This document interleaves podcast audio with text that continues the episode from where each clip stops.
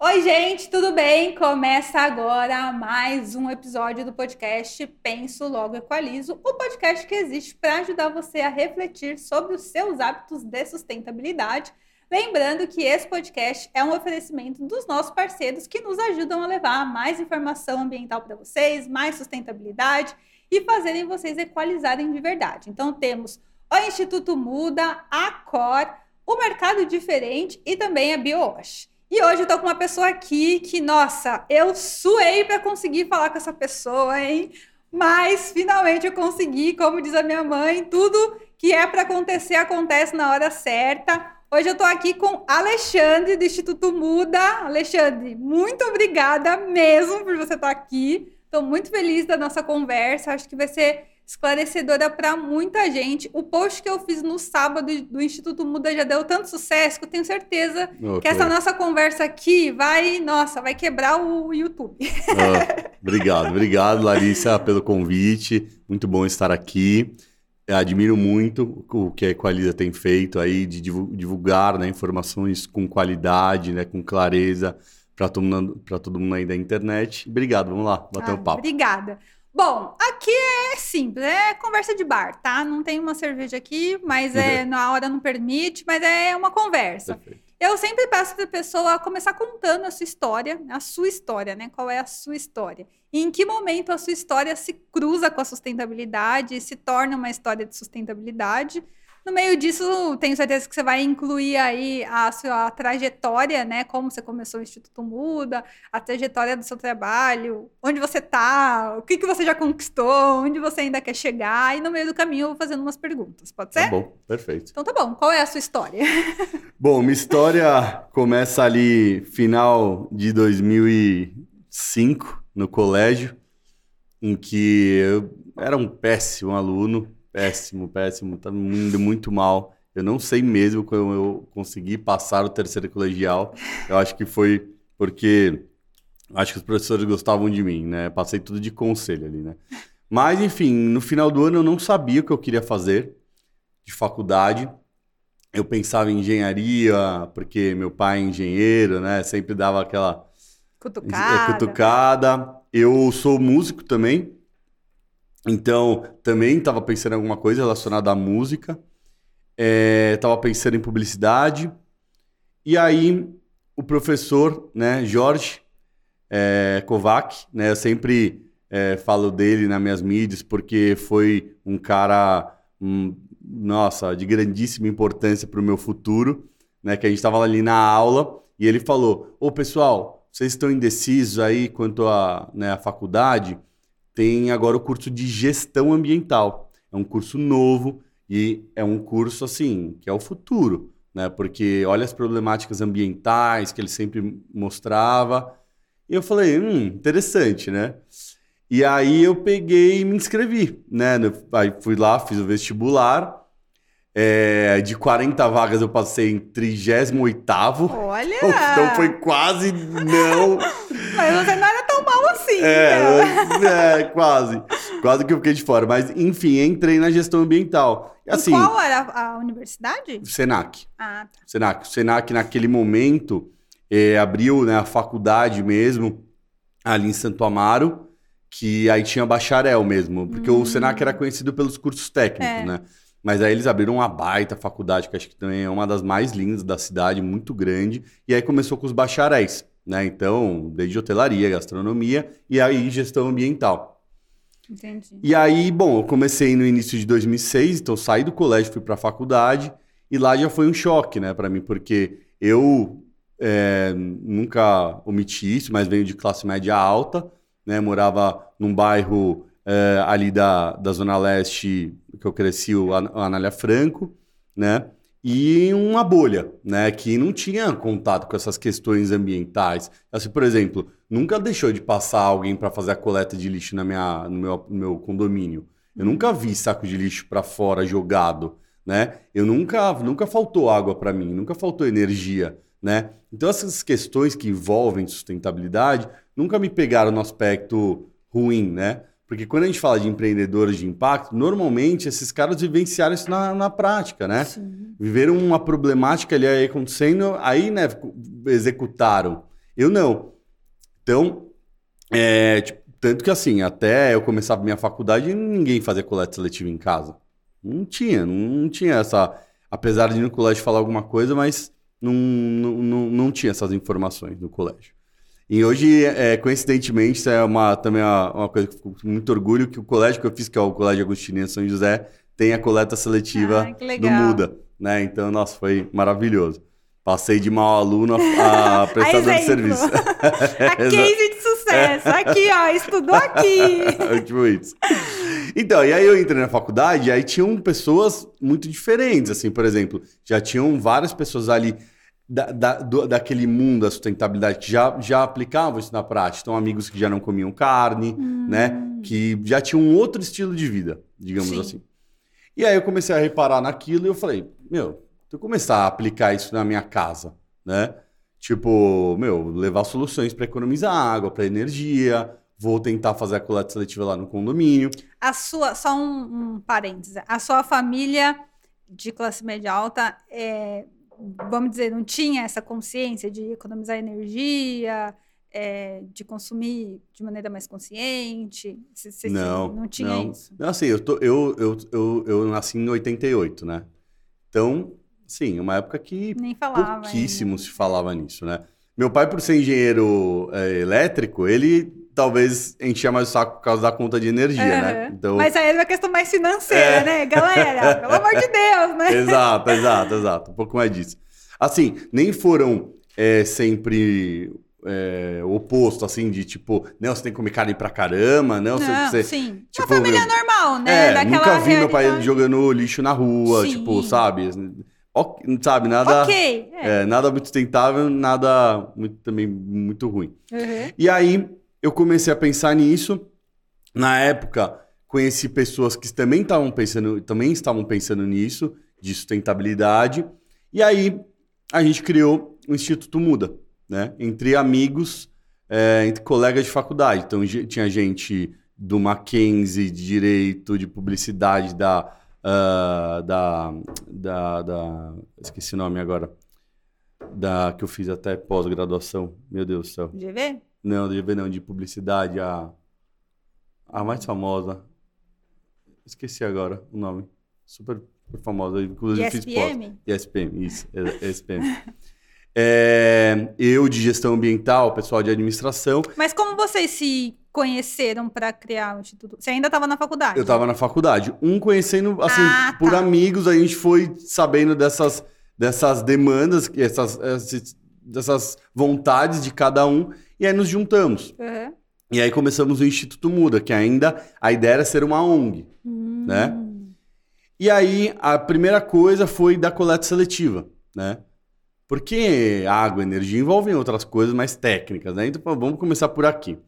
Então, aí a gente foi, eu fui tentar instalar coleta seletiva no meu prédio, no meu próprio prédio.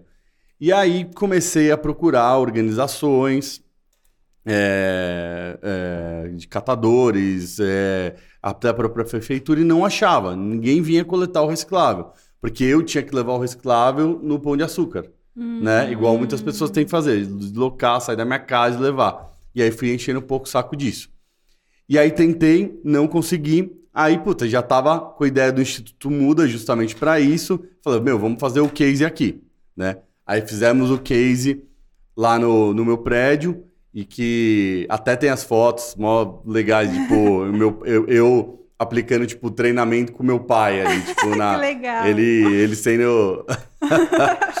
a, a primeira pessoa a receber o treinamento, né? Aí fizemos toda essa experiência, ainda era para ser uma ONG. Aí, no meio de 2008, a gente começou a ouvir sobre os conceitos do Mohamed Yunus, que é um, um para quem não sabe, né? O Mohamed Yunus ele é, fundou o Grameen Bank, o Banco dos Pobres, né? Em 1970, na década de 1970, acho que foi 75, que ele começou a emprestar dinheiro para pobre. Né? E aí cresceu demais o, o, o, negócio dele, e aí em 2006 ele ganhou o Prêmio Nobel da Paz. E aí ele ficou mundialmente famoso. Né? E aí em 2014, ele, ele junto com é, investidores, ele começou a investir em negócios de impacto, negócios uhum. sociais. Ele criou esse termo, que era assim, gente, vocês podem trabalhar com o meio ambiente e com questões sociais e ser uma empresa. Porque aqui, até aquele momento, todo mundo que trabalhava com questões ambientais e sociais era ONG. Não tinha isso, né? E aí, bem em 2008, a gente começou a ler o livro dele e falou: Putz, meu. Somos ricos. Assim, tipo, a gente quer fazer isso, mas ONG tava deturpado, cada vez mais casos de de, de corrupção e tudo mais. Falou, meu, vamos abrir Mas empresa. antes de vocês é, chegarem a- nesse ponto, né, de ler e falar, vamos transformar em uma empresa, vocês se consideravam uma ONG ou um projeto? Tipo, um projeto que tá- vocês estavam tentando fazer alguma coisa? A gente considerava um projeto ainda, porque a gente não tinha aberto ainda a CNPJ. Ah, tá. Né, Vocês então- estavam na faculdade ainda, né? Exato. Ah, Ah, tá. mas aí o que foi legal é que em 2008 a gente já começou a ganhar um monte de projeto. Tipo, a gente se inscreveu num da Choca, putz, ganhamos. Aí escrevemos um outro da, que era da Embi Morumbi, também ganhamos. Aí você ganhava um dinheirinho, sabe, para investir em Concurso, site. você disse? É, tipo um concurso, Ah, tá. exato. Que aí premiava as três melhores Ah, soluções e tá. tudo mais. E aí a gente putz, ganhou o primeiro, ganhou o segundo, e aí isso deu motivação, inclusive, pra gente abrir a empresa. Né? Entendi. Ó, tem gente falando que o projeto é super legal, Uhum. né? E, e- e organizações como a Choca, que são super conhecidas, né? A própria AMB e tal. E aí a gente teve, tomou essa decisão, não, vamos abrir a empresa, a gente vai abrir uma empresa mesmo. E aí no dia 2 de janeiro de 2009 a gente abriu a empresa. E agora completou 14 anos, né? De organização, agora em janeiro de Dia 2 2023. de janeiro? 2 no de dia do aniversário do meu irmão. Ah, é? Aí, ó. Bom dia, então. É. Legal, legal. É, e aí a gente abriu a empresa e começamos a nossa caminhada, né? Eram muitas pessoas, eram mais de 10 estudantes. Aí ficou somente eu e o Lucas, que é um ex-sócio. E aí a gente começou a trabalhar. Só que assim, era uma proposta muito genérica, era de transformar um prédio em um prédio sustentável Hum. né? Então envolviam tudo, envolvia água, envolvia energia, resíduos e tudo mais. E a gente começou a testar, e vai, e bate, bate, bate, e nada, e nada, e nada, e nada. Nenhuma proposta. Aí a gente acabou fechando em 2009 uma única propostinha ali lá por novembro, que era para transformar uma cobertura de um, de um prédio, de um único apartamento, em sustentável. Então a gente fez um relatório lá para ele, mas assim, é, foi legal, mas o cara depois falou: não, eu tô indo viajar, nem vou usar isso. Tipo, beleza. Aí em 2010 é, vem a Política Nacional de Resíduos Sólidos. Né? A gente falou: opa, legal, hein? Isso parece que vai movimentar, que era um negócio que estava Sim. tramitando há muitos anos no Congresso. Né? E aí a gente o- falou assim: vamos focar, pô, tentamos 2009 inteiro, vamos focar é, em resíduos mesmo. A gente não tem conhecimento de arquiteto, de engenheiro, para fazer, né, trabalhar com essas questões de água e de energia, que era muito legal, mas ok, vamos focar. Aí focamos em resíduos. E aí fomos pro mercado, né? E a gente recebeu a. a- a- a- quando a gente estava pensando ali na, na parte de marketing, esse cara falou assim: Meu, legal pra caramba a proposta de vocês. Inclusive, no meu prédio, certeza que a síndica vai contratar. Primeiro, Ela é louca, ela, tipo, ela coloca foto de bicho morto no elevador para as pessoas pararem de comer carne. Meu, mulher completamente louca e tal, não sei o quê. Aí eu falei, nossa, sério? Aí fomos lá falar com a tal da síndica. Uhum. Aí ela recebeu a gente, ela era síndica, o filho era o zelador, mó confusão. Aí, meu, ela amou, ela falou, meu, tá fechado, tá fechado. Isso que a gente tinha acabado de abrir a empresa. E assim. vocês não tinham nenhum outro condomínio. Esse seria o primeiro. Esse seria o primeiro. E o que você tentou fazer no, no seu, que você morava. O- Não, o meu deu certo. Ah, O tá. meu deu certo, mas assim, a gente terceirizando ainda pra cooperativa. Ah, tá bom. coletar, Uhum. né? Aí é, a gente apresentou né, a ideia mais focada e eh, levamos lá pro condomínio, né? Era- Ela chamou pra gente ir à noite, né? Ela falou, puta, venham aqui à noite que já vem com contrato, já vem com boleto, já vem com nota que vai dar certo. E aí de 100 apartamentos desceram, desceram três, três pessoas. Aí a gente começou a explicar e tal, não sei o quê, mas ainda se confundindo um pouco as propostas. Aí começou a falar de crise social, de ambiental, de econômica e tal, para depois falar do projeto. Aí, no final da apresentação, um cara levantou a mão e falou assim: Quem fez essa apresentação? Eu falei: Nós, né? Eu e o Lucas apresentando. Ele falou: Olha, eu nunca vi uma apresentação tão ruim na minha vida. cara, o que, que vocês estão falando de economia, é, de, de questões econômicas? É crise social, ambiental. Eu falei, cara, eu sou economista, eu tô falando merda. O que pode falar palavra não é, ah, não. Nossa, Pode, à vontade. Então, beleza. E aí o cara começou a xingar a gente. Entendeu? Falando, E a cara de Meu, a vocês? gente apresentando branco, essa primeira apresentação, e todo mundo assim, é- e o cara era argentino, né? Eu lembro que ele era. Não, espanhol, esse tipo espanhol. E aí falando com sotaque assim, mas, nossa, acabando, acabando com a gente, assim, E sabe? vocês quietos. Nós quietos, assim, sem falar nada. Aí no final, é, a gente, puta, a síndica falou: Meu, não dá pra aprovar vocês aqui, né? O cara, o cara xingou, ele, ele, ele, ele- ele- Literalmente literalmente né? xingou a gente lá. Aí a gente saiu de lá chorando, meu. Eu saí mal, Nossa, chorando assim. tadinhos. Eu falei, meu, que merda, não, não, não vai dar certo, né? Falei, a primeira apresentação, olha o que os caras fazem. Aí atravessamos a, a, a rua ali, uma, uma padaria. Falei, puta, hum, eu não sei, meu, acho que é melhor a gente reformular. E aí já começa aquelas dúvidas, né? Quando o impacto é tão forte, assim, né? Sim. No começo ainda. Mas aí no outro dia, esse espanhol entrou em contato com a gente, falando que queria investir. Aí até chegando em tem uma conversa com ele, mas depois o cara desapareceu. Sei lá, que coisa Mas maluca. quando ele, ele voltou a falar com vocês, ele, tipo, deu alguma orientação? Porque, assim, querendo ou não, foi bom ele dar esse esculacho, não foi? Foi, óbvio que foi. Por isso que eu, é, né, eu sempre conto esse case, porque realmente, né? E tem muita gente, e tem mu- muitas milhares de empresas que já deixaram de existir, Larissa, que a gente nem sabe, É. por conta desses primeiros anos que a pessoa acha que vai ser fácil. Mas é muito difícil.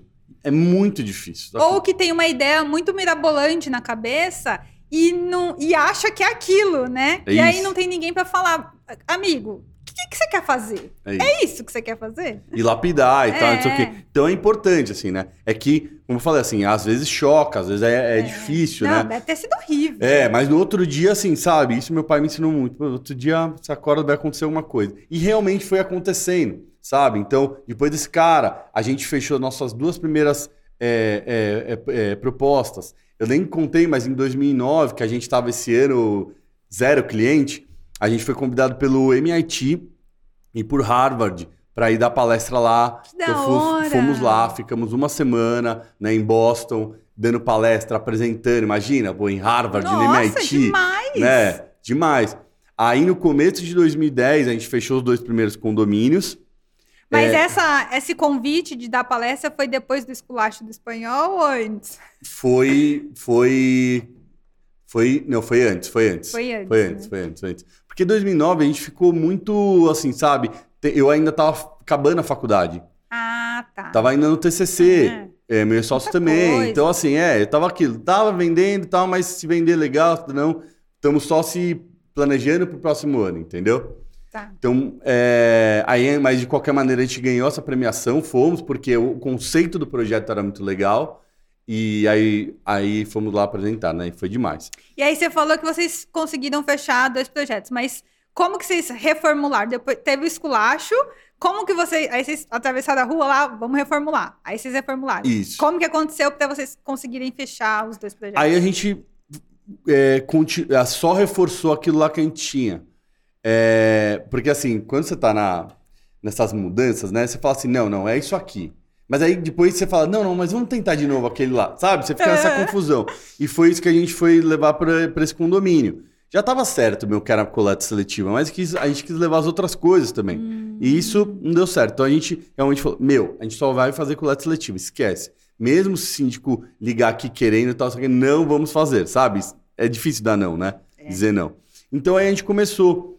E aí ah, ah, a gente colocou, tipo, anúncio num site, né, de, de síndicos. E vieram essa proposta, Ah. né? Aí a gente fechou esses dois primeiros condomínios, mas sem saber a ideia de como executar. Assim, a gente tinha feito no meu condomínio ali, então a gente foi testando ali, no- nos condomínios clientes. E fomos investindo junto, falando, não, não, tá bom que não vai pagar isso, mas vamos investir para deixar o negócio como, como é para ser. E aí, nos dois primeiros condomínios que a gente fez, qual que era a ideia? Era só fazer educação ambiental com os moradores, Tá. certo? Instalar os containers e depois a cooperativa iria coletar, certo? Só que nesses dois já não deu certo. Porque ainda hoje tem uma, um, problemaço, um problemaço quanto logística, né? Das cooperativas e outros. Elas sabem fazer a triagem. coleta não sabem fazer. E aí os síndicos começaram a ligar pra mim e me xingar. E aí, meu, você me vendeu um negócio que agora não funciona, tá tudo acumulado lá, ninguém vai retirar e tudo mais. E aí meu pai, que tem uma empresa de engenharia elétrica, tinha um caminhãozinho lá que ele te usava pra outras coisas. Eu falei, pai, você me empresta esse caminhãozinho duas vezes por semana?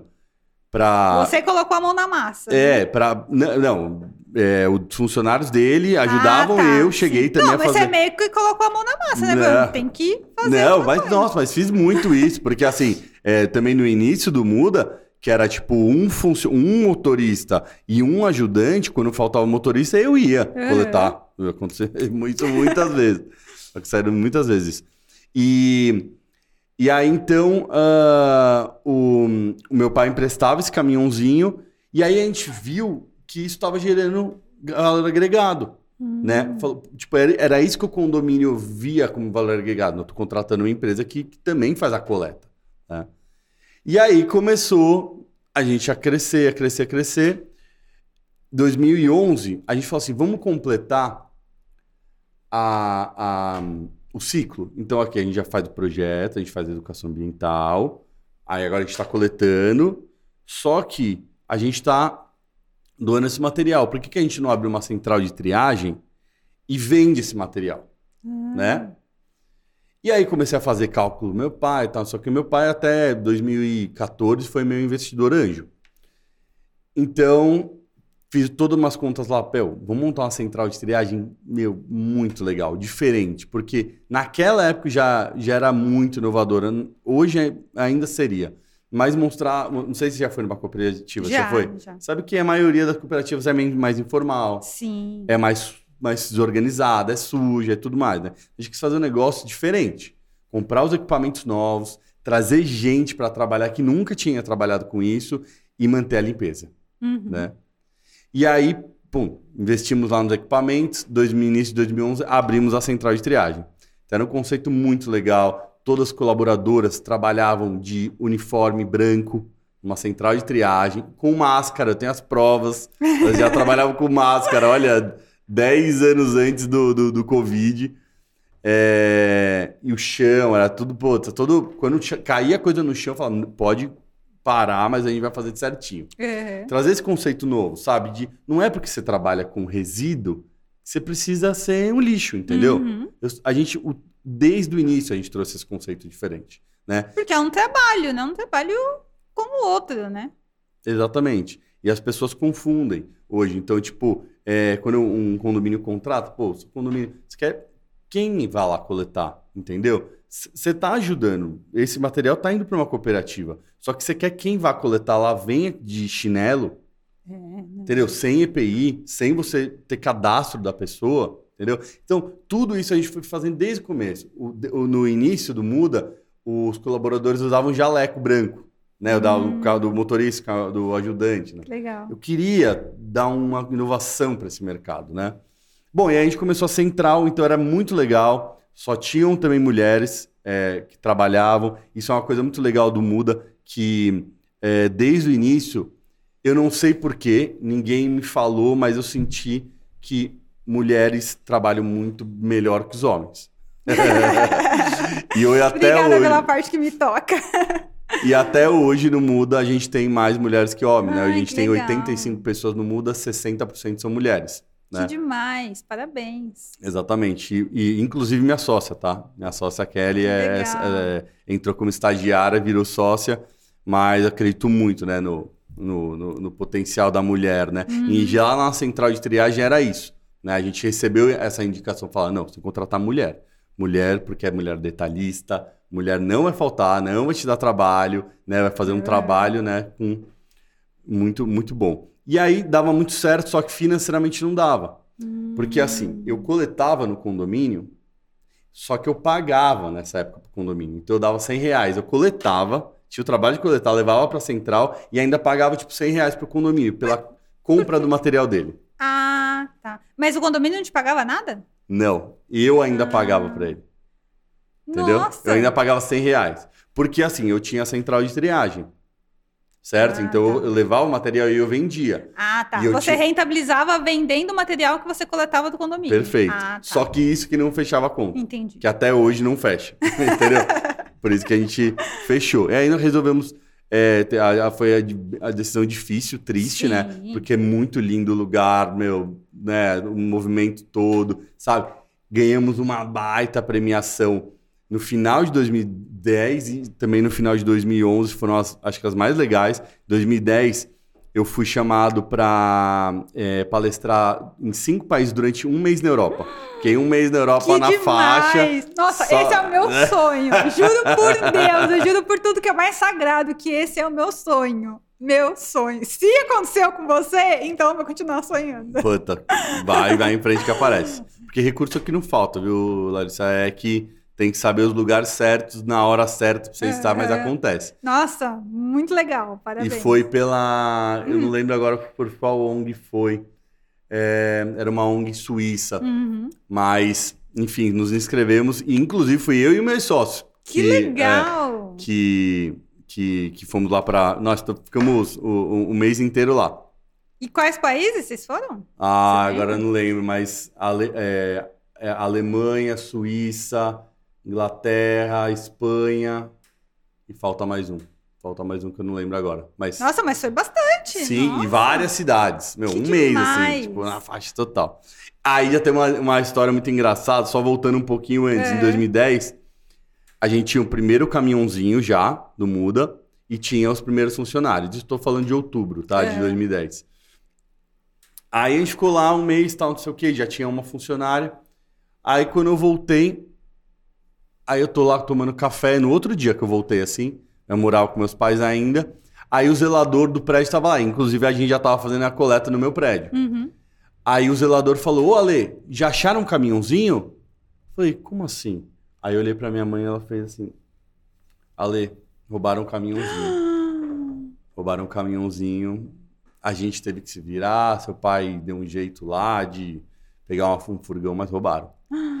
Puta, e aí foi, nossa, foi difícil pra caramba, porque bem nessa época eu, separei a sociedade, então eu ia voltar da Europa já, já contrato sozinho, né? Uhum. Então já dá aquele mó receio. E aí, É. sozinho eu vou conseguir tocar? Uhum.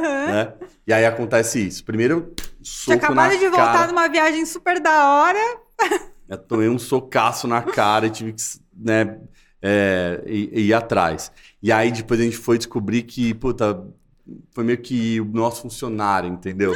Mentira. É, que, que Meu roubou, é, pediu resgate. Nossa, foi horrível. Foi, foi, sabe, tudo que você entra com uma ideologia absurda, assim, né, de, de empreendedor, fala, não, é isso, é bum, bum, já tomei de todos os lados, né?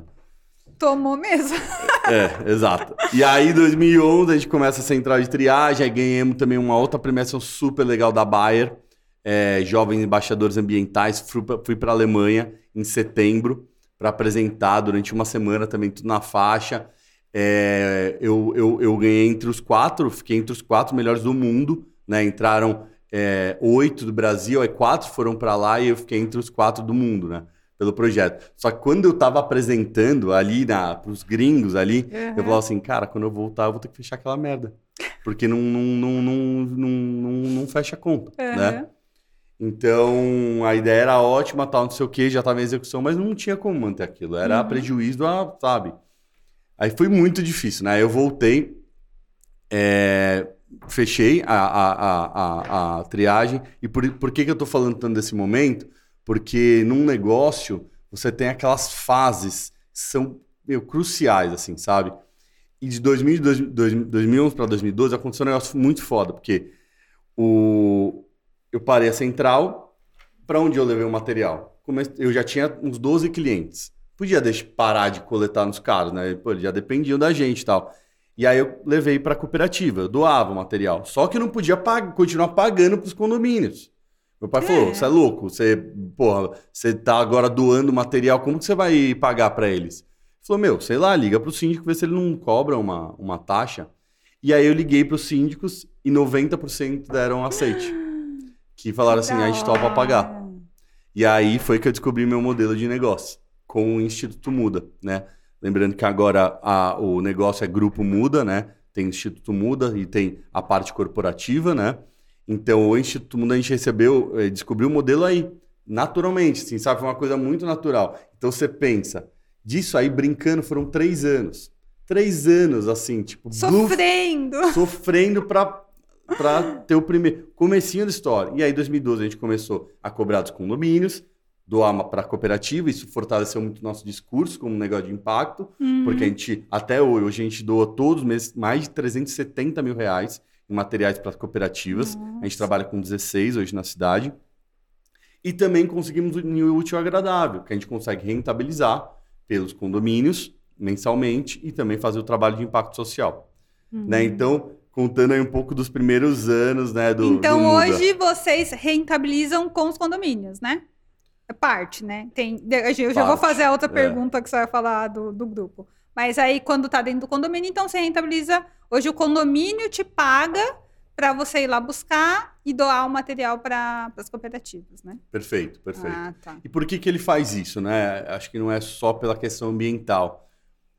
Depois de muitos anos também, porque aí é por isso que a gente começou a, a crescer tanto, a gente começou a entender que a gente gerava economia para o condomínio.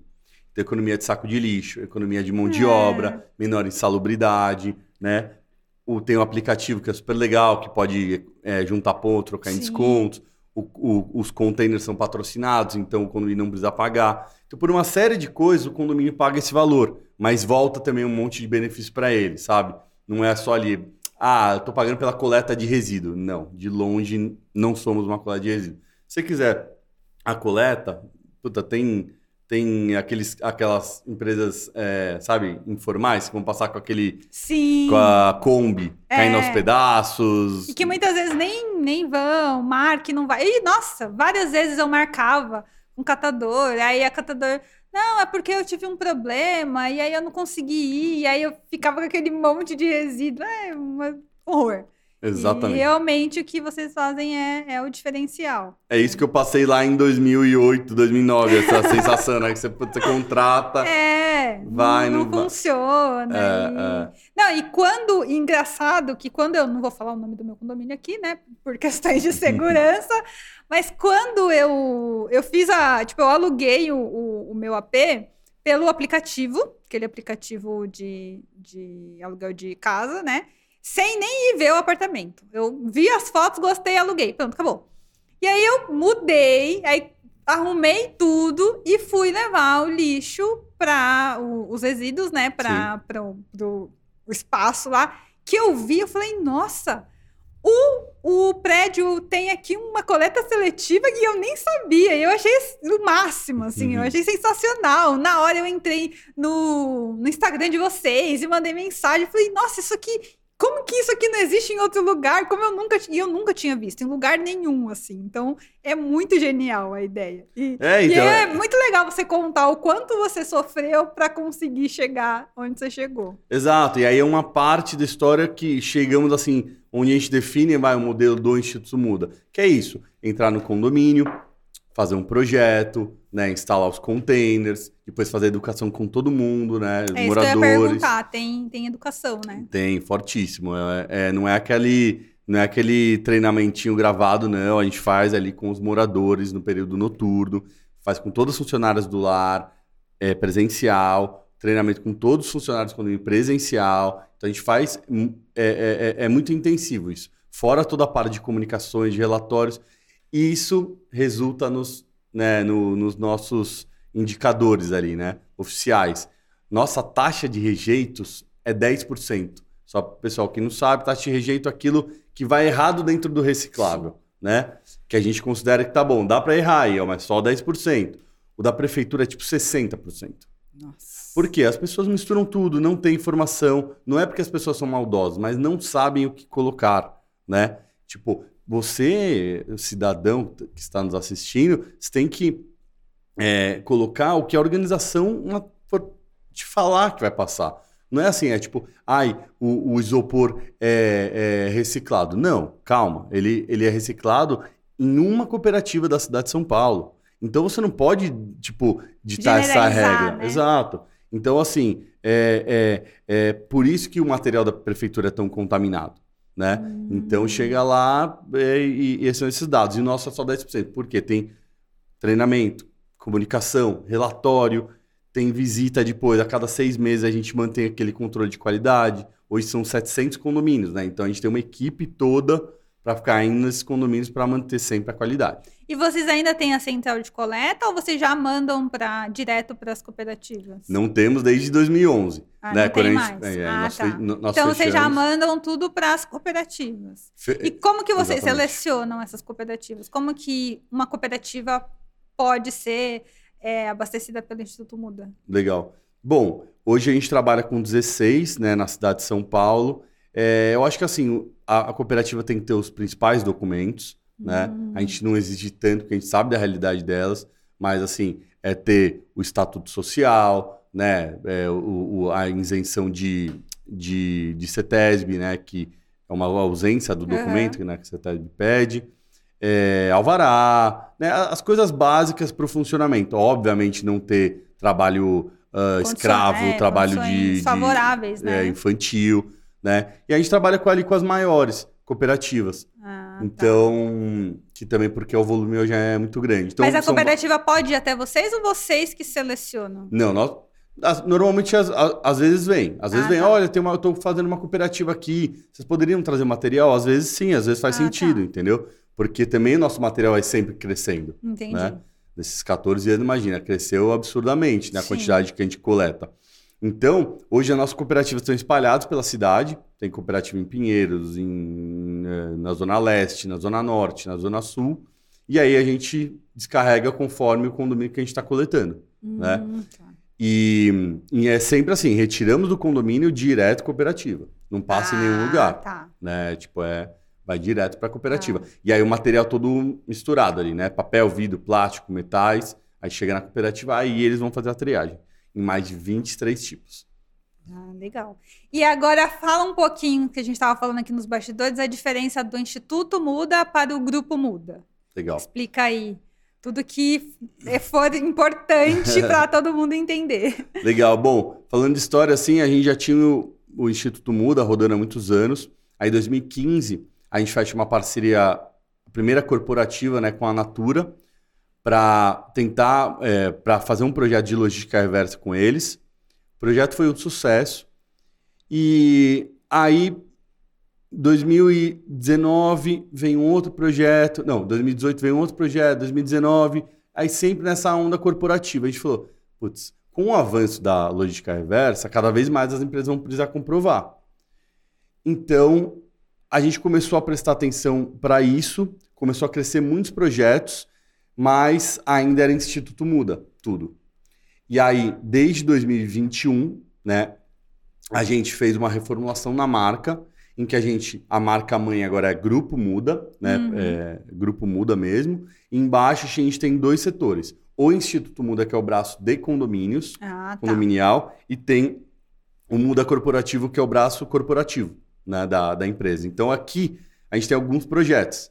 Tá. A gente tem o, o Adote um Condomínio, é um projeto que as empresas elas patrocinam eh, o condomínio, né, o container, a marca, a exposição de marca, para ter exposição de marca eh, e também para desejos de, de objetivos de ESG né, que elas têm, Ah, né? tá. Então aí o container fica todo envelopado, elas patrocinam, elas têm acesso também a colocar a marca dela em relatório, em cartilha, essas coisas. Então a gente já tem parceria com muitas grandes empresas nesse sentido.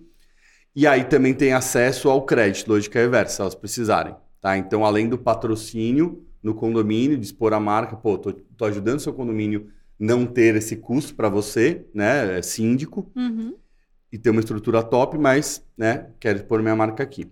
Legal. Aí tem um outro projeto que é o Muda Circular, que aí a gente trabalha com, é bem parecido com a DOT, mas são para empresas que querem ter acesso ao resíduo, né? A gente está falando de empresas como a Clabin, ah, como o Braskem, como OAI, né, que são indústria da ponta, né? Então, elas investem nesse no, no, no patrocínio dos condomínios para ter acesso ao resíduo pós-consumo, que hoje é o que todo mundo quer, fechar a história toda. Sim. Porque, ah, por exemplo, sei lá, a Unilever vai chegar para uma dessas empresas que ela compra a matéria-prima e fala assim, ó, só que eu quero comprar pós-consumo. Porque aqui eu vou, na minha embalagem, eu vou começar a vender uma específica aqui que tem 30% de pós-consumo. Hum. Entendeu? Então, a, a, o modelo todo vai fechando a partir daí. Então, esse é o Muda Circular. E por último, tem o selo Muda Recicla, que é um projeto também do corporativo, em que a gente faz a compensação de lógica reversa para indústrias de bens de consumo. Então, hoje é uma lei, né? A empresa precisa compensar o mínimo de 22%. Isso é uma lei desde 2010, né? Política Nacional, mas regulamentou em janeiro de 2022. E a, aí teve o decreto do Recicla Mais. E agora, esse mês de fevereiro, né? Se eu não me engano, foi dia 13 de fevereiro, veio uma nova regulamentação muito bacana, né? Que institucionalizou vários modelos de crédito lógica reversa, que deu mais muita, muita mais força para o mercado. E aí hoje qualquer indústria precisa compensar, pequena, média e grande. Então a gente está falando desde Nestlé até pequena, você não sabe, não, viu aí, mas precisa, senão pega no licenciamento ambiental. Hum. Pega, ela não tem, mas não sai o documento do CETES se não tiver lógica reversa. E aí a gente oferece, por quê? A gente consegue uma, um negócio complementar o outro. Eu coletei o resíduo, eu levei para a cooperativa. Aí eu tiro essas notas de lógica reversa e endereço para essas indústrias. Ah, Entendeu? Tá. Então aqui eu tenho o caminho, a história toda completinha, né? Desde a educação ambiental no condomínio, passando a cooperativa até endereçar a essas marcas, né? Então é um pouco de hoje como o grupo Muda faz, né? A gente tem um negócio complementa o outro. Se a gente não tiver o resíduo aqui, os créditos, a gente não consegue vender para as marcas. Uhum. E se a gente uhum. não tiver as marcas, a gente não consegue aumentar o número de condomínios, porque elas se patrocinam. Ah, tá. E quantos condomínios vocês atendem hoje? 700. 700. 700 ativamente aqui na cidade de São Paulo, né? Só que temos um desafio, que tem 35 mil na Nossa. cidade. E só aqui em São Paulo, né? Só no São Paulo. E vocês têm projetos para, sei lá, sair de São Paulo? Não temos ainda, é, já várias vezes, né? Porque tem muita gente que, que questiona, que demanda, traz o muda para cá, traz o muda para cá, mas ainda não, ainda a gente vai segurar pelo menos nos próximos cinco anos, né? Vamos manter aqui na cidade de São Paulo, tem muito mercado, é. né? Tem muito prédio, aqui é na, aqui é nossa casa, queremos deixar realmente São Paulo mais sustentável nesse sentido, né? Nossa, a gente tem uma missão muito audaciosa, né? Que é de retirar a palavra lixo do dicionário brasileiro até Nossa, 2050, né? então a gente pretende fazer isso aqui na cidade, mas obviamente que o nosso conceito como organização tem que ir para outras cidades, Sim. como já está acontecendo, né? E a gente não vê nenhum problema nisso. Uhum. Ah, muito bom, porque, né? Todo mundo tem que ter, tem que ter esse projeto no prédio, em, nas empresas, inclusive. É muito importante, é realmente muito importante. Não tem por que ficar só aqui em São Paulo, né? Exato. E aí, uma, um assunto assim, bem, bem específico, mas eu acho que muito importante, eu acho que você é a pessoa para falar. Falar de reciclagem, né? O cenário da reciclagem hoje no nosso país, é, que infelizmente não é um dos melhores. O que, que você tem a dizer, assim, assim, onde a gente está? E, assim, seja bem didático e específico as pessoas entenderem, porque o que, que eu vejo ainda, né? Todo mundo tem aquela, o discurso barato do é só mandar para reciclagem. Lógico que se a gente não manda para reciclagem, a gente acaba, né, é, desconstruindo ali um sistema, esse sistema que você acabou de falar, né? Mas a gente não precisa só mandar para a reciclagem, né? A gente pode fazer muitas outras coisas e ainda assim contribuir. Então, assim, onde estamos? O que, a gente pode fazer para mudar? Como isso pode melhorar? O que, que você vê de, dessa, desse mercado, desse discurso do é só jogar no lixo? Você mesmo falou, ah, tem, a gente tem que tirar o lixo do vocabulário brasileiro. Como que você vê tudo isso? Legal. Bom, e aí falo até como presidente da Belori, né, que é uma, uma associação que eu fundei com alguns amigos aí no final de 2022, que chama Associação Brasileira de Logística Reversa, porque como um todo a gente acompanhou toda esse, essa evolução, né, a, a criação, né, eu abri empresa em 2009, 2010 veio a política nacional, né, então é, a gente viu muita coisa acontecer e viu o mercado evoluindo, né, até chegar nesse ponto que já podemos considerar que é um sonho, assim, pegar a, o, a logística reversa no licenciamento. Sim. É um sonho realizado com certeza. Então, mas ainda existem muitos desafios. né, na, na, na, cadeia da reciclagem como um todo. Então, você falou, né? As pessoas jogam na, na no, no, no, no, no, no, ah, vou mandar para reciclagem. É. Bom, aí já vamos falar da, das várias etapas da cadeia que eu acho que vai ficar mais simples. Isso. Primeiro ali, quando você está no condomínio, é, jogar simplesmente no reciclável, né? Esses dias, um investidor meu mandou um vídeo é, que ele filma um negócio que a gente sempre quis falar, mas a gente nunca tinha conseguido pegar a cena, né? Que é o caminhão da prefeitura chegando com o reciclável. Aí ele vai lá, aquele container verde, joga para dentro do, do caminhão e aí tem um monte de saco de lixo preto. E aí ele vai lá e joga todos os sacos pretos para dentro do negócio. Ai. E aí o cara falou assim: Meu, ele é le né, mais leigo no assunto, falou: Como é que ele sabe que no, nesse preto tem reciclável? Ele não sabe. É, aí já começa por aí, né? Então, assim, na sua casa, você só achar que você vai separar vai dar certo, e nossa, é o que a gente mais escuta, assim, é, de, quando a gente entra no condomínio. Ai, mas eu separava tudo e juntava lá depois. Né? Separava e é. juntava.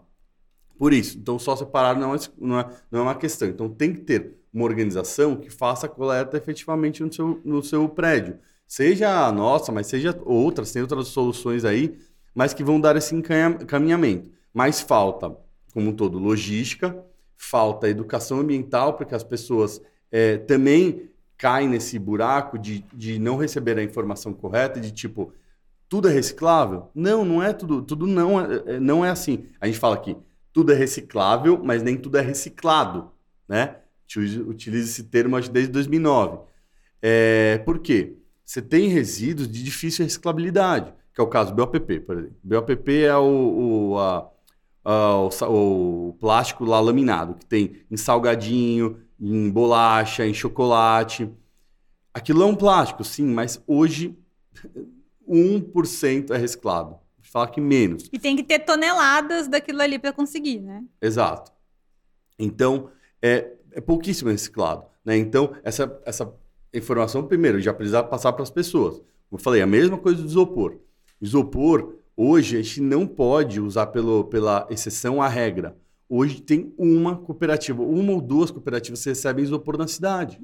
E aí o morador às vezes fica bravo com a gente fala que não é reciclado. As cooperativas que a gente leva não aceitam. Porque o isopor, eu acho que é uma coisa legal para todo mundo saber é o seguinte: 90% dele é ar.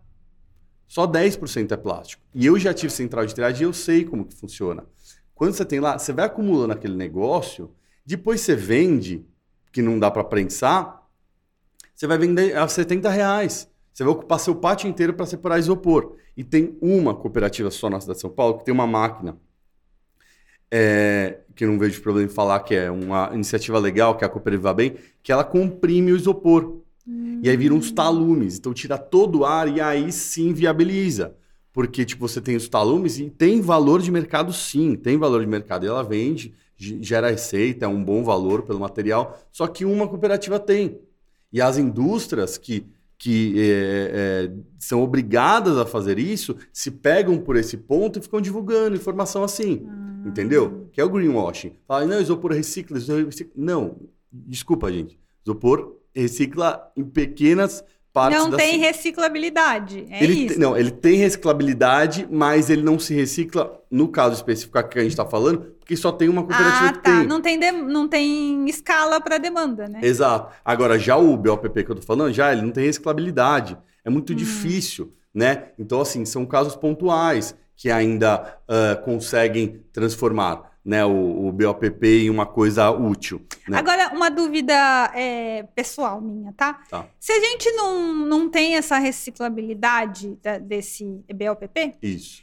por que, que as indústrias ainda vendem produtos nessas embalagens? Por que, que não tem uma lei que, sei lá, obrigue a não ter mais isso se não tem reciclabilidade? É uma, uma ótima questão, é uma ótima questão, porque todo mundo sabe do problema, é. todo mundo sabe do problema, todo mundo sabe como a, a, a solução para isso, mas não vai, né? Então, assim, tipo, tem uma solução já que é muito legal, que é uma empresa que chama Rewood, e eles fazem é, é, madeira plástica com BOPP. Ah, que demais. É bem legal.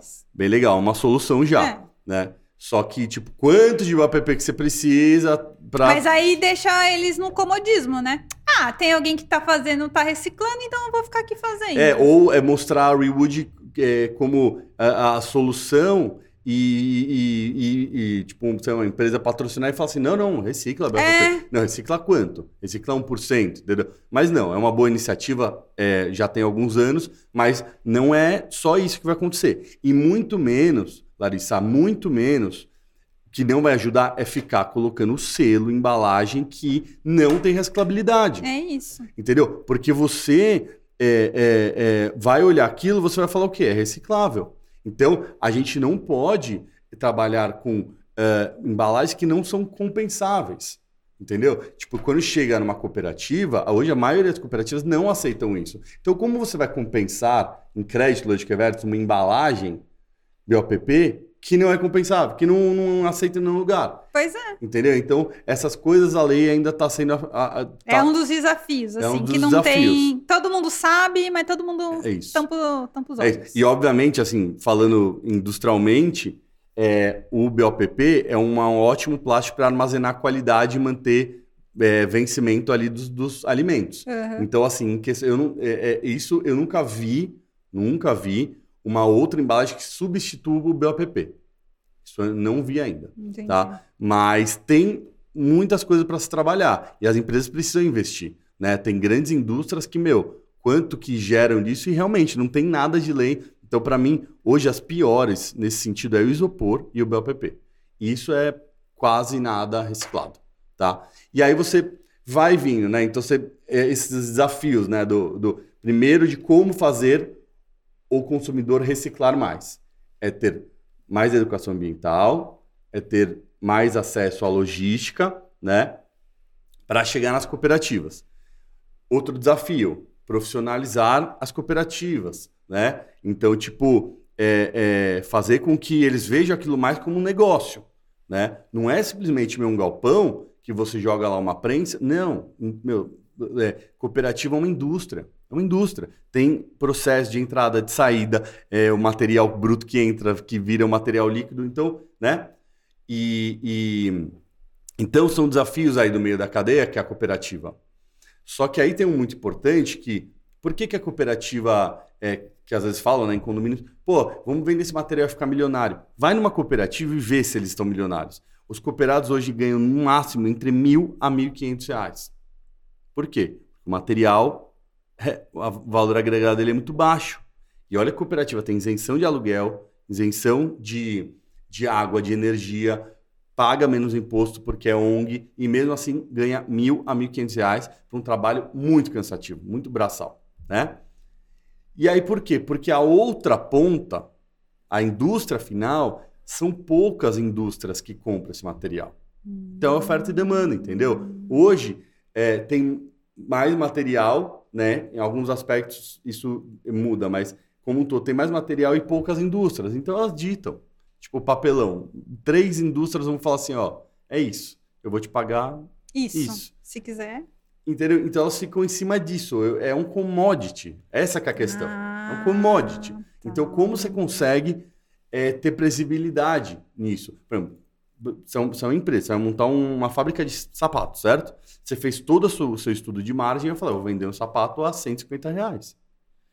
As- abaixo de 150 reais, ou com a tua margem, abaixo, sei lá, de 100 reais, eu vou ter prejuízo. Eu nunca vou vender meu sapato abaixo de 100 reais, mas isso não existe na- no mercado de reciclagem, porque a cooperativa tem os custos delas fixos, as pessoas lá trabalhando, não sei o quê, e planeja vender por 70, quando ela tá com estoque, ela tá vendendo a 30. Entendeu? Então é uma loucura, assim, isso daí. Então, e por que, que só tem três indústrias? Porque não tem incentivo ali. Há outra ponta. Se tivesse incentivo para mais indústrias abrirem, então, não sei o quê, e começar a movimentar esse mercado como um todo. Só que aí é, tem uma questão aqui. O brasileiro, ele tem uma. uma é, e eu vi num estudo isso, ele tem uma sensibilidade muito grande com. É um dos mais do mundo, com preço de mercado. É, tem mesmo. Né? Tudo é caro. Tudo é caro. Então, assim, você vai comprar um produto de uma indústria que a gente está falando, um leite, um suco, qualquer coisa. O que mudaria completamente o mercado é se essa empresa da ponta conseguisse aumentar um pouquinho E pela qual- embalagem. Ah, Entendeu? Ó, embalagem pós-consumo eu colocaria aqui, meu, 10, 15 centavos a mais no meu produto. Porque essa indústria vai conseguir pagar para outra, que vai pagar para outra, que vai pagar para a cooperativa, que vai. Entendeu? Então, é um, vem um ciclo vicioso positivo que aumenta tudo pelo material ser pós-consumo. Ou seja, vai forçar a ter mais ainda material pós-consumo. E aí vai subir esse índice de reciclagem de 5% para 15, 20, 30. Hoje em dia, como tá, tá nessa situação. A indústria aqui, uma indústria de que compra material, ela vai comparar o material reciclável pós-consumo que tem toda uma história com material virgem. Entendeu? Nunca vai chegar no mesmo preço. Nunca vai ser a mesma coisa. Então hoje depende de dólar. Mas aí o, o- o material virgem é mais caro? Depende quando, do dólar. Ah, entendi. Entendeu? Quando o dólar tá mais barato, funciona mais comprar o virgem. Quando o dólar tá mais caro, funciona comprar o pós-consumo. Mas tem alguma diferença? Por exemplo, sou uma indústria de chocolate. Eu quero comprar lá a minha embalagem. Eu vou ver alguma diferença em comprar o material ah, no seu preço? Tipo, a qualidade do, do material vai interferir na, em alguma coisa no. Na. Como é a palavra, gente? Na, no- na durabilidade do meu chocolate ali. Não, Não vai mudar em nada. Não, porque hoje tem tecnologia, não. Aí é só o preço mesmo. É tipo, a indústria quer diminuir gastos ali. Se o dólar tá alto, eu compro. É isso, você Entendi. compra o, o- o granulo, né? Aham. Virgem, né? Do plástico falando, né? E quando o dólar tá, tá mais alto, aí vai, aquece mais o mercado da reciclagem. Uhum. Agora a gente está vivendo uma, uma situação que o consumo está em baixa de, de massa. Uhum. Então, embalagem como um todo vai a menos. Então, tipo, o preço do, sei lá, vamos falar do preço do papelão, que tava bem mais alto, hoje tá um terço.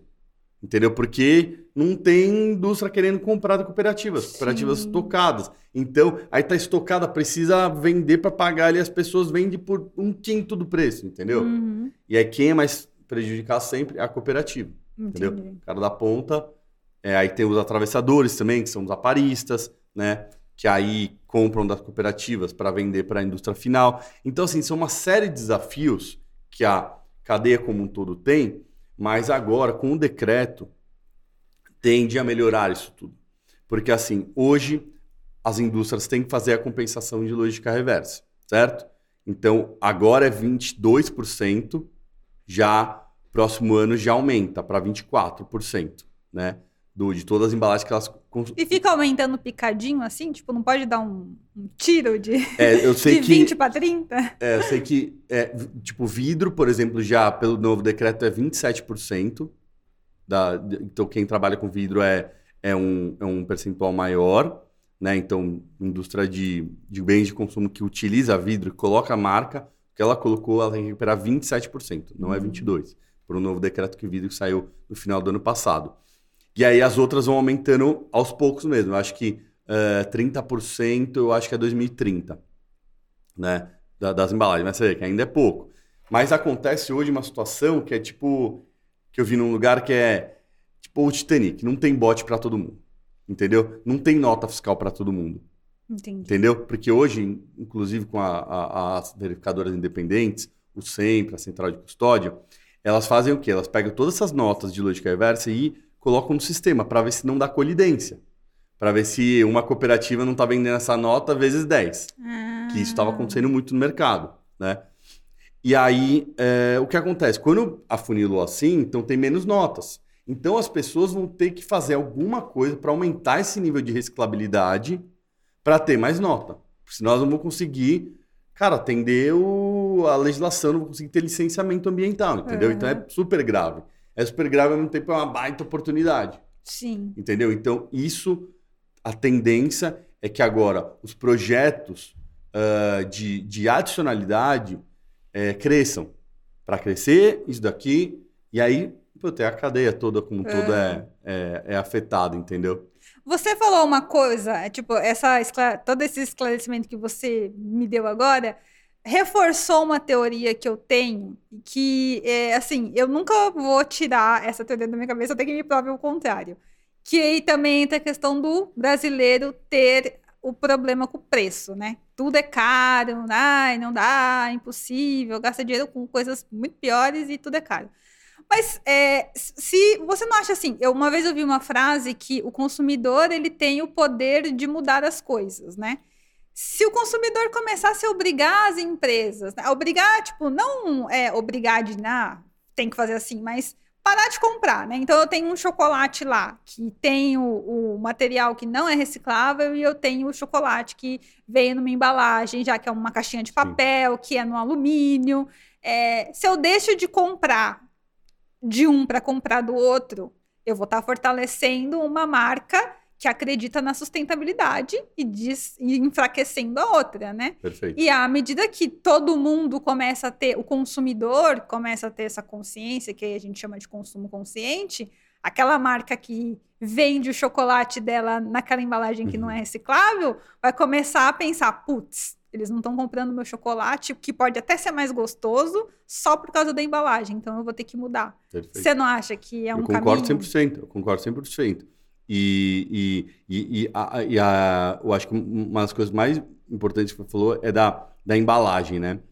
É, eu lembro que um professor meu de sustentabilidade, quando eu fazia conforto ambiental, uma das pós que eu fiz, ele falou assim: a casa mais sustentável é a casa não construída é a mais sustentável, é a não construída. Sim. Né? E aqui em embalagens é isso. A embalagem mais sustentável é a embalagem não gerada. É menos embalagem, né? Então, por mais soluções como, que é, como essa, que é o que eu falando aqui na Belori, a gente né, quer promover como discurso, é que siga assim o caminho. E não por selo, é, é, greenwashing, ter, ter selos embalagens falando, mas que não muda em nada, entendeu? Então, e, e, e, aqui, quando a indústria trabalha desde a ponta ali com um eco-designer, né, ou com o designer mesmo, falando, pô, a gente já tem é, várias, é, várias um, é, é, vários produtos desses que a gente já vê nos mercados, né? Utilizando menos embalagem, utilizando tipo a caixa de bombom só com, já com bombom direto, Sim. não mais aquele plastiquinho que envolve, né? O próprio papel higiênico foi super legal, que é uma inovação também, mas de, de ter a alcinha, né? Que aquilo também tem, tem várias questões de é, o papel higiênico que eles fizeram para ele ficar amassado, né? Sim. Antes não era. Então, isso também otimiza embalagem, é menos embalagem, assim vai. Inclusive, eu, é, eu, sigo muitas páginas gringas, né? Eu vejo várias influenciadoras da sustentabilidade lá de fora que compra aquele papel higiênico que é embalado numa folha de papel de seda. Então, às vezes, ele vem numa caixinha pequena, que aí ela reutiliza a caixa, né? E aí não tem o plástico, né? Ela tira, é aí ela tira o, a, o que ela vai usar, né? Tipo, ou ela compra, a, e aí ela compra a quantidade que ela quer. Tipo, ela pode Legal. comprar três rolos, ela pode comprar quatro rolos. Cada um vem embalado num papel de seda ali por segurança, né? Perfeito. Porque você vai usar ele. Mas veio tudo, veio tipo veio papelão, né, que é a caixa, e veio a, o, a folha de seda, é. que é diferente do Brasil, que tipo, não existe isso aqui no Brasil, é, isso, é só é. plástico. Então, assim, são várias evoluções que, que, que vão acontecendo, mas é isso, no final a indústria tem muito receio, entendeu? É. De tudo, de mudar qualquer coisinha, então eles vão fazendo uns testes aos poucos tal, mas a questão é que não tem mais tempo. Não dá mais tempo, entendeu? Tipo, eu vi uma palestra do, do, do, do Gui Bramer, né, da, da, da Bumera, é super legal e abraço pro Gui. É um cara legal para você chamar aqui para conversar. Já chama ele é, aí pra gente. Ele sabe muito sobre economia circular. E ele foi para Davos, né? Agora, foi convidado. E ele tava comentando muito legal, assim, sabe? O, o, o, o que rolou lá. Que assim, o mundo inteiro sabe do problema, de verdade. Ele sabe como solucionar, mas não vai. O negócio não vai, né? E uma palavra que o, o próprio Agora usou, ele falou assim: o greenwashing é o maior desafio que a gente tem para lidar é, quanto às mudanças climáticas.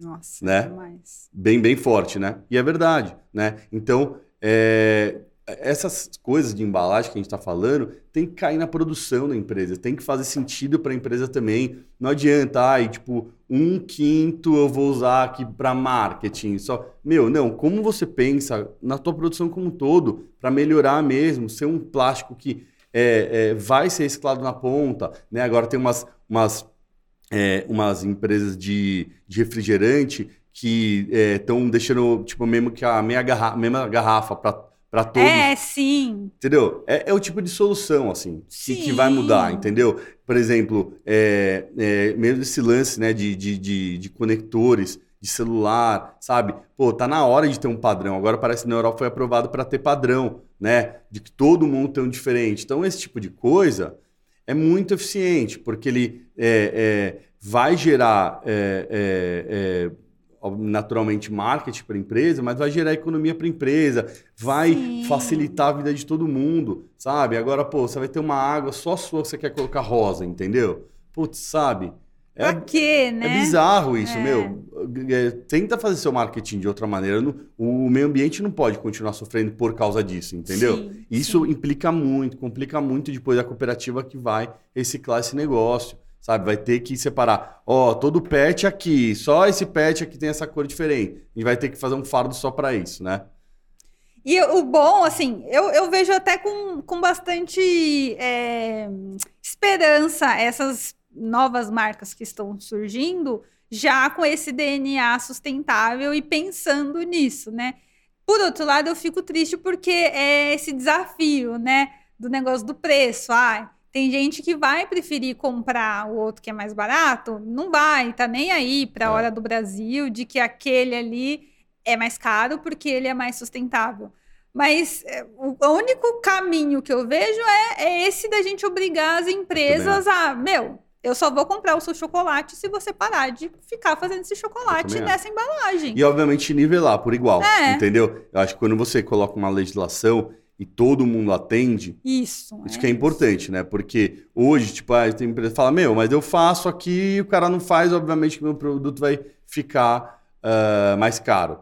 E a gente está falando, meu, de, de, um, de um país que está sofrendo demais com desigualdade, muita gente passando fome. Meu, tipo, 1% das pessoas no Brasil tem pós-graduação. Tipo, sabe, são alguns dados que você fala assim, putz, meu, e aí, né? É. é. como que a gente. Então, é, eu, eu vejo assim: é, tem que ter um top-down aí. Falar o seguinte, amigão, BOPP, eu não sei como, mas me dá uma solução, cinco meses esse, esse troço reciclar e, você, e acontecer alguma coisa. Mesma coisa, isopor. Meu, me dá prazo para você colocar. E eu, eu mesmo de oferecer solução é colocar a máquina, é simplesmente colocar essa máquina de, de, de, compactar o isopor nas cooperativas que custa 500 pau a máquina. Ninguém quer pagar. Entendeu? Entra aquele negócio, ninguém, ninguém quer, quer pagar, pagar né? ninguém quer pagar. Todo mundo quer o gelo, mas ninguém coloca exato, água na... Exato, entendeu? Eu já, fui, eu já fui quase forçado a falar numa matéria que, é, que não, tem que falar que o isopor é reciclado. Eu falei, eu não vou falar, não vou falar, porque, tipo, não, não, mas ó, recicla, não, recicla em uma cooperativa, para de falar isso. E aí as pessoas depois ficam bravas com quem está operando, assim. Não, mas como assim? Não, não, não, não recicla. Não, isso é irresponsabilidade do jornalista é. que está colocando é isso, isso. para as pessoas. Como é que ele isso. fala isso? Entendeu? Ele quer construir um sonho ali. Ah, ele quer construir um sonho. Não, para casar a matéria, você tem que falar aqui que o isopor é isso. Não vou falar. Se falar, eu, eu não participo da matéria. Uhum. Né? Tipo, é isso, assim, sabe? A gente tem que ter um pouco disso. Acabou. Responsabilidade. E, voltando né? no que o Algora falou ele falou agora, final de 2022, greenwashing é o maior desafio no combate às mudanças climáticas. É, eu também Entendeu? acho isso. Porque eu vejo cada empresa fazendo cada coisa. Esses dias, eu ainda vou falar isso né, com a Alissa. Eu não vou uhum. falar o nome ainda, mas depois eu te falo. Beleza. Eu fui num lugar que adora se vender como, apesar de não ser sustentável, uma lanchonete. Sim. Conhecida. Tá. Adora se vender como sustentável, de políticas sustentáveis e não sei o que mais, não sei o que outro. E aí eu vi uma funcionária tomando água num copinho de plástico. Só que o copo que vem o refrigerante é de papel. Aí eu entrei em contato com a assessoria. É.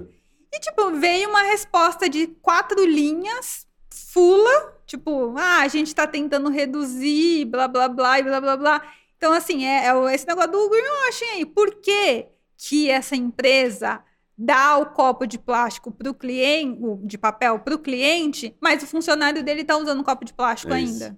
Não tem educação ambiental nesse lugar. isso. As pessoas não estão sabendo das coisas. E eu não tô culpando a pessoa que tá tomando no copo de, de plástico. Eu tô culpando a empresa, É isso? né?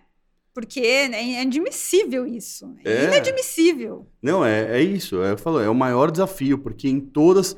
A, a gente também se relaciona com empresas e, meu, é muito triste, sabe? Tipo, não, vamos fazer um pilotinho aqui. Aí faz um piloto, faz aquele estardaço, sabe? Tipo, bom, divulgamos pra todo mundo. E não segue. Porque o que queria era só isso, entendeu? Aparecer. Só queria aparecer, fazer aquele, aquele negócio e não muda, de fato, as coisas importantes que ela tem pra mudar, sabe? Foca, tipo, em, como eu falei, indústrias que, tipo, precisam é, é, é, é, é, é, resolver uma questão tão importante como BOPP e como isopor, fazem outras coisas muito mais para marketing do que, meu, sabe, colocar um recurso que vai, sabe, é tipo- sabe o lance que não dá voto? Se fosse o cara fosse o prefeito não dá voto, não, não dá voto isso. Entendeu? Não vai, tipo, vai, entendeu? Até pode acontecer uma história legal, mas não faz. Entendeu? Então, é, é, falta o, o, sabe, o fazer de fato. E tem como fazer. Hoje tem várias soluções brasileiras. Isso é importante dizer, Larissa. Não tem solução bala de prata para o Brasil. Não tem. Eu sempre falo isso, como agora é, presidente da Belori. É, é, não adianta você falar, não, vou achar uma empresa aí que resolva todo o meu resíduo no Brasil. Não tem. Não tem. Você vai ter uma empresa que trabalha com condomínio, você vai ter outra que trabalha com PEVs, você vai ter outra que trabalha com ecodesign, com logística reversa na outra ponta, que é o que eu, é, é, de economia celular, que eu falei que é o caso da Bumera. Você tem várias soluções. Tem compensação, sim, para quem precisa, né? Tipo, as empresas, indústrias pequenas precisam fazer compensação. Como o cara vai fazer logística reversa de fato? O cara que gera uma tonelada, duas toneladas no Hum. ano, né? Então, todas as soluções são complementares, né? Então, não adianta agora apontar para uma. E aí eu acho que se a gente tiver essa colaboração, tipo, meu, aqui em São Paulo, eu falei, pode, abre muda aí, em Salvador, abre, não tem problema. Aham. É, tem que ter mais uma situação, Sim. mas não ficar naquela ideia. E às vezes a indústria grande, ela fica, ela tem esse objetivo. Não, deixa eu fazer uma cotação aqui, não, um fornecedor. Não, Ah. Entendeu? Eu vou- fazer, tipo, compensação ou vou fazer é, economia circular com um fornecedor. Aí não vai para frente. Vai. E as- essas empresas, né, todas essas soluções que você disse, todas é, não se veem como concorrentes, né? Uma ajuda a outra, não é? Com certeza, com certeza. São várias soluções bacanas, né? Que eu posso citar algumas. É, Green Mining, Coletando, Soluções, a Soma, a Ugreen, FEPACOR e a Conatrec, que são é, organizações com, com, com catadores, né? A Valorize é, é, Reciclagem, é, quem mais? É, eu posso falar a BR mais 10, mas assim, cada uma faz uma coisa. E, tipo, são concorrentes, mas não são. Né? Uhum. Tipo, são Todo parceiros. mundo tá ali trabalhando por um bem maior É. que é a E sustentabilidade. aí tem um, um né? cara que fala isso, né? O Johnny, da, da, da Pragma, que é uma outra empresa de logística reversa, ele Uhum. fala, como que a gente fala que a gente é concorrente de um mercado que só recicla 5%? Não tem como falar que você é Né? concorrente, entendeu? É tipo, se tivesse a 90% do mercado, aí tá bom, né? Tem uma concorrência aí, né? Mas agora, como tá, tem muita história e eu acho que é, é, o 2023 é um ano marcante, sim, por conta desse decreto. É, também volta o, o- o antigo Procatador, né? Que é um é, algo mais, mais ali focado nos catadores, né? Para investir mais em catador, em cooperativas, mas também continua os, os- os certificados. Então, eu acho que é já, 2022 já estava muito movimentado, mas eu acho que todas essas coisas que a gente está falando só vai ficar bem mais Uhum. forte. E dentro de tudo que isso que você falou, você acha que o governo hoje, ele tá... na- Agora a gente mudou de, de presidente, né? Mas você acha que ele tá empenhado? Você acha que, que vai ser mais fácil é, do que já foi? Porque tem muito... Você, de alguma maneira precisa, né? Você falou assim, ah, eu precisava ter um padrão, tem que ser lei isso aqui, tem que ser desse jeito para que essas empre as, a indústria comece a entender que tem que fazer, né? Porque também não adianta ficar só na, nessa ilusão de que ah, tem que fazer, mas não tem alguém que chegue e fale. O Alexandre não pode simplesmente chegar e falar, né? Sim. Vamos fazer assim. Exato, não, total. Eu acho que é, a transição, é, é, sinceramente, assim, desde 2010, o setor de resíduos ele foi beneficiado em ambos os governos, Ah, tá? tá. Especificamente, porque 2010 era o Lula que estava ainda, É. ele que sancionou a, a Política Nacional de Resíduos Sólidos. Aí teve uma série, ao longo desses anos, veio uma série de decretos, veio o acordo setorial em 2015, é, que também acho que é, é, é, era isso. Aí, no governo passado, em janeiro de 2022, foi regulamentada a Política Nacional de Resíduos Sólidos, né? Baita avanço Sim. também, muito, muito, foi muito importante. Aí veio o Recicla Mais, que começou com a história dos créditos, né? Um monte também de decreto, um monte de coisa. E agora vem o novo governo que também só Ajuda. continuou, né? E é difícil, né? Um continuar, mas É. continuou e reforçou. Então, assim, o de resíduos em específico foi beneficiado por todos esses governos dessas, né, essa, Então a gente última década. precisa mesmo de mais responsabilidade da indústria, né? Precisa, precisa. Eu acho que é, precisa, como falei, parar de greenwashing. E dos consumidores também, né? Tipo, é, é, é lógico, ninguém quer gastar mais dinheiro, ninguém Sim. quer tirar mais dinheiro do bolso para ter alguma coisa. Mas, infelizmente, se não for assim, não vai ser, né?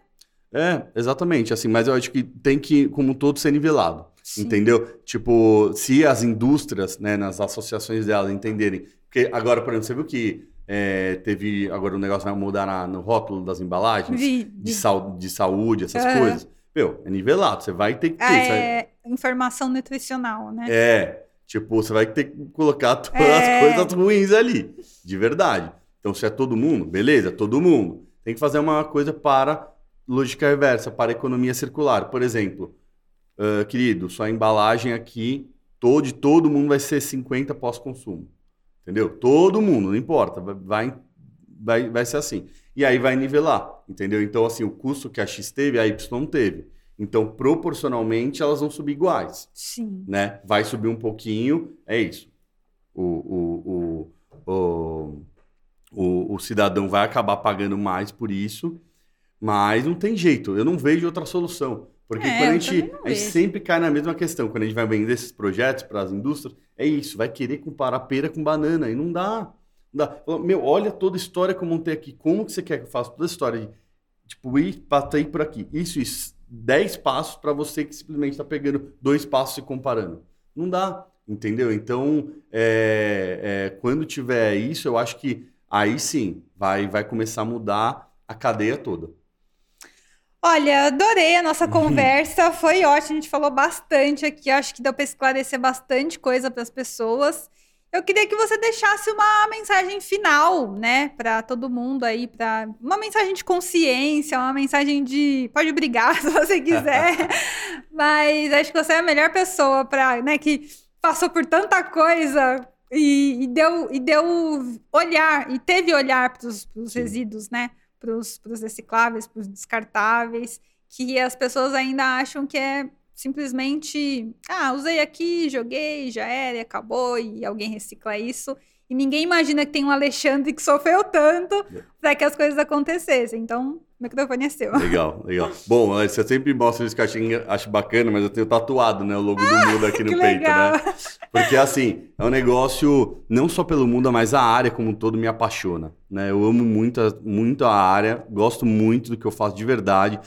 É, eu fico muito feliz por ter participado dessa história da gestão de resíduos no, no Brasil. É, agora também com a Belori.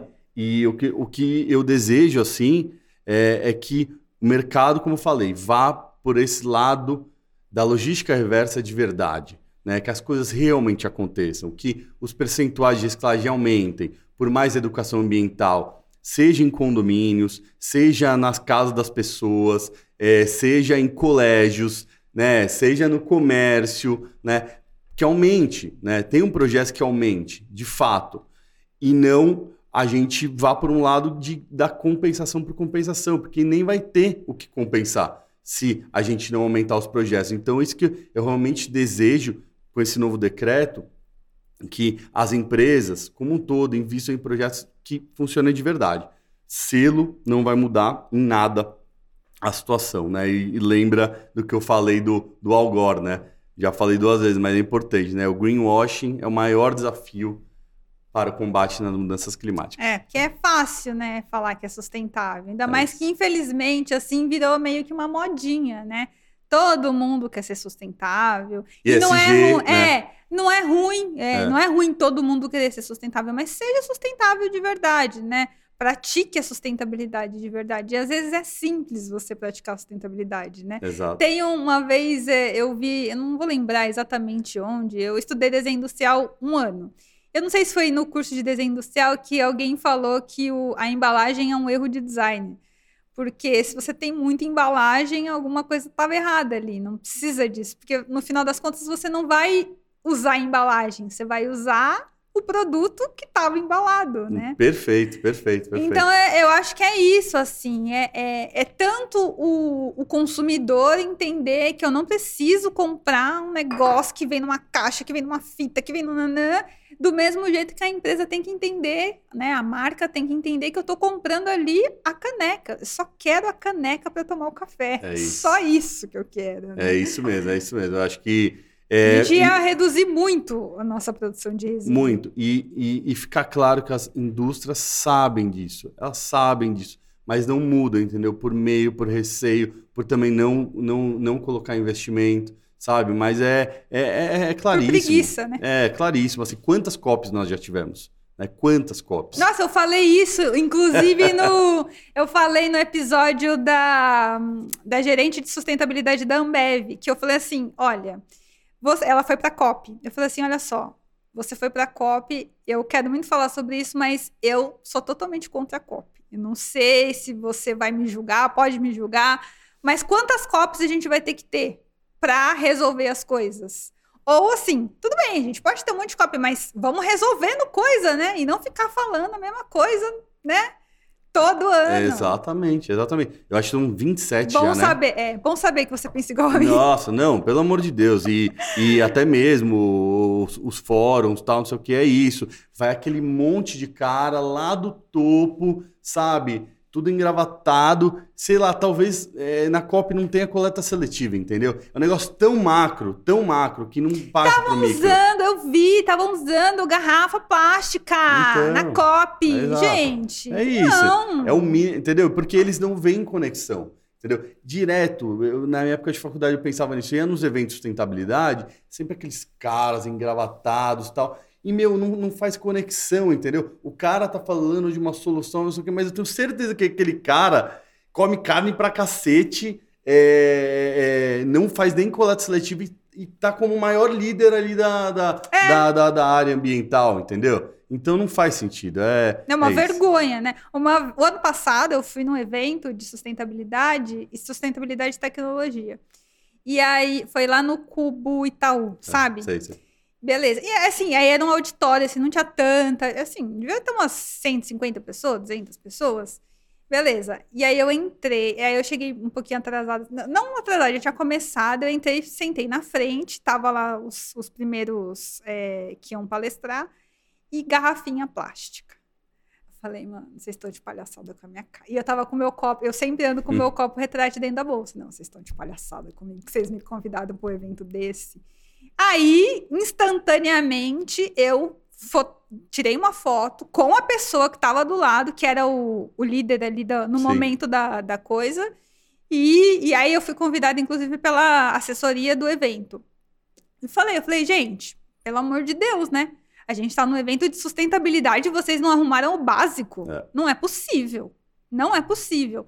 Aí, beleza, na hora do almoço, tinha opção vegetariana e opção com carne. Sim. Só que eu. Não, tinha, tinha opção vegana, tinha opção vegetariana, só que a, a menina que tava lá servindo, a moça que tava servindo, não sabia o que, que era vegano nem vegetariano. Aí eu peguei e fui perguntar pra ela. Tinha um macarrão lá, a opção, vege- a opção com carne, acho que era carne de porco, eu não como carne de porco. E aí eu perguntei pra moça, eu falei assim: olha, isso aqui é vegano ou vegetariano? Ela falou assim: é tudo vegano. Só que o macarrão tinha queijo. Eu Hum, falei, isso aqui não é vegano, porque tem queijo. Ela, ah, é, hum, ela fez bem isso. É, ah, peraí que eu vou ver. E nunca mais voltou. Então, assim, são coisas muito pequenas. Sim, Isso que você falou, sim, são sim, coisas muito pequenas. Eles estão discutindo coisas enormes. Tipo, o evento estava discutindo tecnologia É, e sustentabilidade. é. Como é que você pode discutir tecnologia É e sustentabilidade É. e tem uma garrafinha plástica do É, não, mas aí um cara vai falar assim: não, não, não, calma aí, a gente tá falando um negócio sério, não fala disso. Tipo, Sua chata. não, é, né? Disso, não, como disso? Isso, que, como você vai. Você, nem isso você faz, camarada. Como que você quer trabalhar o que você, o que você tá falando aí, né? Então é isso, meu. É muito ESG, meu. O LinkedIn agora, nossa, só tem profissional de ESG. Sim. Tipo, sabe? E aí, sabe? É, pra onde vai? E nesse evento, inclusive, teve uma mulher que falou assim que se ISG fosse obrigação no Brasil, não é uma obrigação, né? Mas se fosse obrigação, 80% das empresas não iam, tipo, iam estar quebradas, porque não iam saber como fazer e o que tinham que fazer. Falei assim, é. Aí eu pensei na hora que ela falou assim: é, nota-se nesse evento, né? Porque tá tudo errado aqui. Aí o ca- no cafezinho, ou a coisinha, o mexedor de café de plástico. Então, assim, era muita coisa. E tudo que eu fui vendo, eu fui fotografando e postando no Instagram. Legal. Tipo, gente, não, não dá pra, não dá pra ser assim. Não dá pra vocês me chamarem pro evento de sustentabilidade e ser desse jeito. É, exato. Eu Aí- quero validar coisa É. legal que vocês foram fazer. Aí a menina me mandou mensagem, falou que o presidente do, do negócio lá pediu desculpas, que o ano que vem eles vão tentar melhorar. É. "Ah, faça um evento sustentável, É programe um evento sustentável antes de querer fazer um evento sustentável. É isso, é né? isso. Então, é, greenwashing é, É. Tá, tá demais. Tá mesmo. É, voltou com toda a força, né? Isso o, o Gui também estava mostrando, tinha dado parada, agora voltou muito. E voltou um outro termo que ele falou também de é, que as indústrias agora estão nem falando mais também o que estão fazendo, porque as pessoas já estão criticando muito. Né? Tipo, já ponto dele, então as, pessoas, as empresas já estão até com, Com medo. com medo de falar. Mas assim, eu acho que já deu a hora, entendeu? A gente já tá num nível. Olha o que, tá, olha que aconteceu no litoral norte agora, entendeu? Ao mesmo tempo, teve terremoto. sabe? Tipo, tá acontecendo cada vez mais. E eu, eu, eu, eu fiz um post falando disso. As pessoas ficaram com o negócio na cabeça do aquecimento global. E tem, isso é uma das coisas, mas a gente está falando só aqui sobre mudanças climáticas. E é isso, é muita chuva, é muito calor, é muita neve, é, mu é muito tudo, entendeu? Intenso. É muito frio no verão, tipo, no começo de janeiro tava frio. Entendeu? É, é isso. Aí, sabe, cê- às vezes você tá tipo, é, é, tá, tá verão, faz frio, aí alguém- algum babaca falar, e cadê o aquecimento global? Entendeu? Então as pessoas não, não entendem o conceito, É. que é mudança climática, que aconteceu, entendeu? É, agora acabou de aparecer que na, nos Alpes Suíços tá com cacto. sei se Nossa, você viu. não vi. Tem uma, toda uma área de, de cacto no, no Alpes Suíços. Que, tipo, meu, cacto dá em região quente, né? É. deserto, como que tá aparecendo lá? É esse tipo de coisa. Algo que nunca vai acontecer, vai acontecer e vai acontecer cada vez mais. Né? E a gente tem que prestar atenção. Então, tipo, resíduo é uma das coisas já para ontem começar. Tem que, sabe, essa meta tinha que ser de 30 para 90 daqui a três anos. É, já não Então. tem mais espaço, né? Mas eu espero Não que a nossa conversa tenha isso. esclarecido a mente das pessoas. Oh. Que, sei lá, daqui cinco, cinco anos é muito, não? Daqui um ano a gente volte aqui de novo para conversar. Falar, você viu que a gente falou daquilo e melhorou? É isso aí. e mudou, porque senão eu sempre repito assim nos episódios, as pessoas acham que o mundo vai acabar, mas o mundo não vai acabar. Sim. Quem vai, o mundo vai continuar aqui, um É. lugar inóspito para os seres humanos e aí salve-se quem puder, né? É isso aí. E é isso que a gente tem que pensar. Bom, muito obrigada de novo. Eu. Gente, eu peço, por favor, encarecidamente, que vocês compartilhem esse episódio com o maior número de pessoas que vocês puderem, porque a gente falou de muita coisa importante aqui, coisa que eu falo lá no Instagram e que vocês não acreditam, mas o Alexandre está aqui para comprovar, porque ele passou por o perrengue desde 2006, Não, né? é, é. É, começou em 2006, É isso aí, né? é. Então, assim, vocês querem contestar o Alexandre? Deixa nos comentários que eu quero ver. Quero ver só o que vocês vão ouvir de respostas. Pode perguntar. Lembrando que esse podcast é um oferecimento dos nossos patrocinadores, Instituto Muda, Cor, Mercado Diferente e a BioOsh. Eu espero que vocês tenham gostado. Se inscreva se você ainda não é inscrito, deixe seu comentário. Um beijo e até o próximo vídeo. Tchau. Tchau, tchau. Foi? Boa.